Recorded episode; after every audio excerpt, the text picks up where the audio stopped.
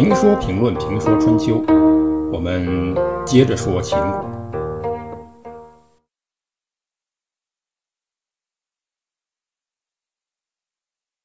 晋惠公虽然回国复位，又坐上了国君的位置，但人都是要脸面的，贵族可能更甚。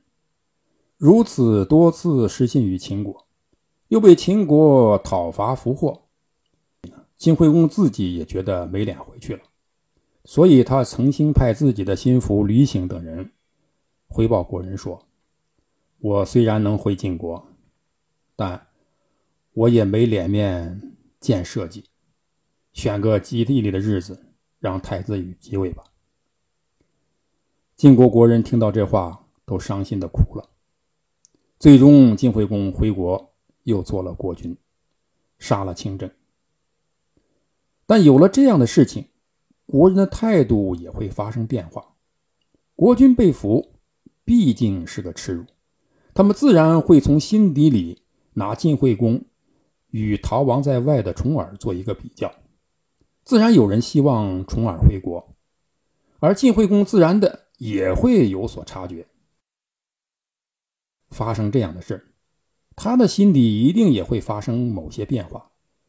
变得越来越猜疑，越来越不自信，而这个时候，逃亡在外的重耳成为他潜在的最大的敌人，对他构成了最大的威胁。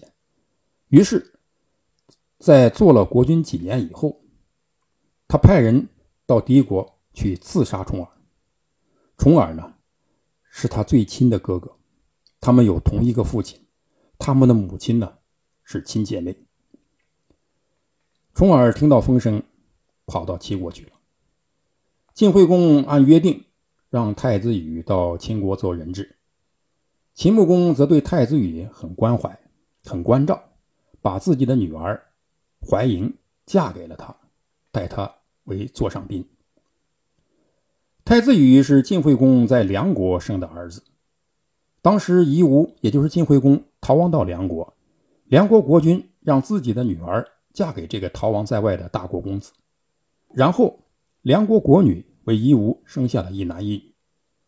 孩子的老爷梁国的国君为孩子占卜，结果男孩是做臣的，女孩是做妾的，所以男孩子取名叫羽，女孩子起名叫妾。从宿命论的观点来看，这个名字又没起好，羽。既有监狱的意思，又有养马人的意思，也就是说，既不高贵，人身自由呢还要受到限制，摆明了是不让他成大事儿如今太子羽弄到秦国做人质，人身自由多少受点限制。公元前六百三十八年，晋惠公从秦国回国七年后，重兵不能料理朝政。就让亲信去秦国，告知正在秦国做人质的太子羽。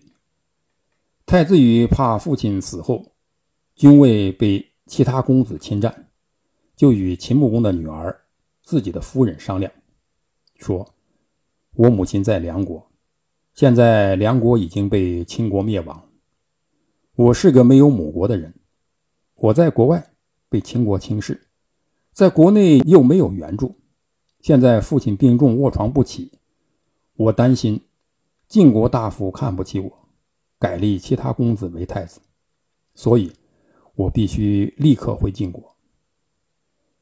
他想让妻子一起跟他回晋国，他是来做人质的，即使来做客，走的时候也要跟主人打个招呼，不能不辞而别，何况做人质。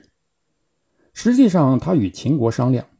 秦国未必不支持他回晋国做国君，只是担心国内有人瞧不上他，让别的公子做国君。因此，太子羽急于回国。在这种情况下，作为夫人的秦穆公的女儿，如果跟他逃回晋国，就是对父亲、对祖国的不敬；而告发太子羽，又是对丈夫的不敬。怎么办？最后。怀莹采取了中立的态度，他对太子羽说：“您是一国的太子，现在却在此受辱。秦国让我扶持您，为的是稳住您的心。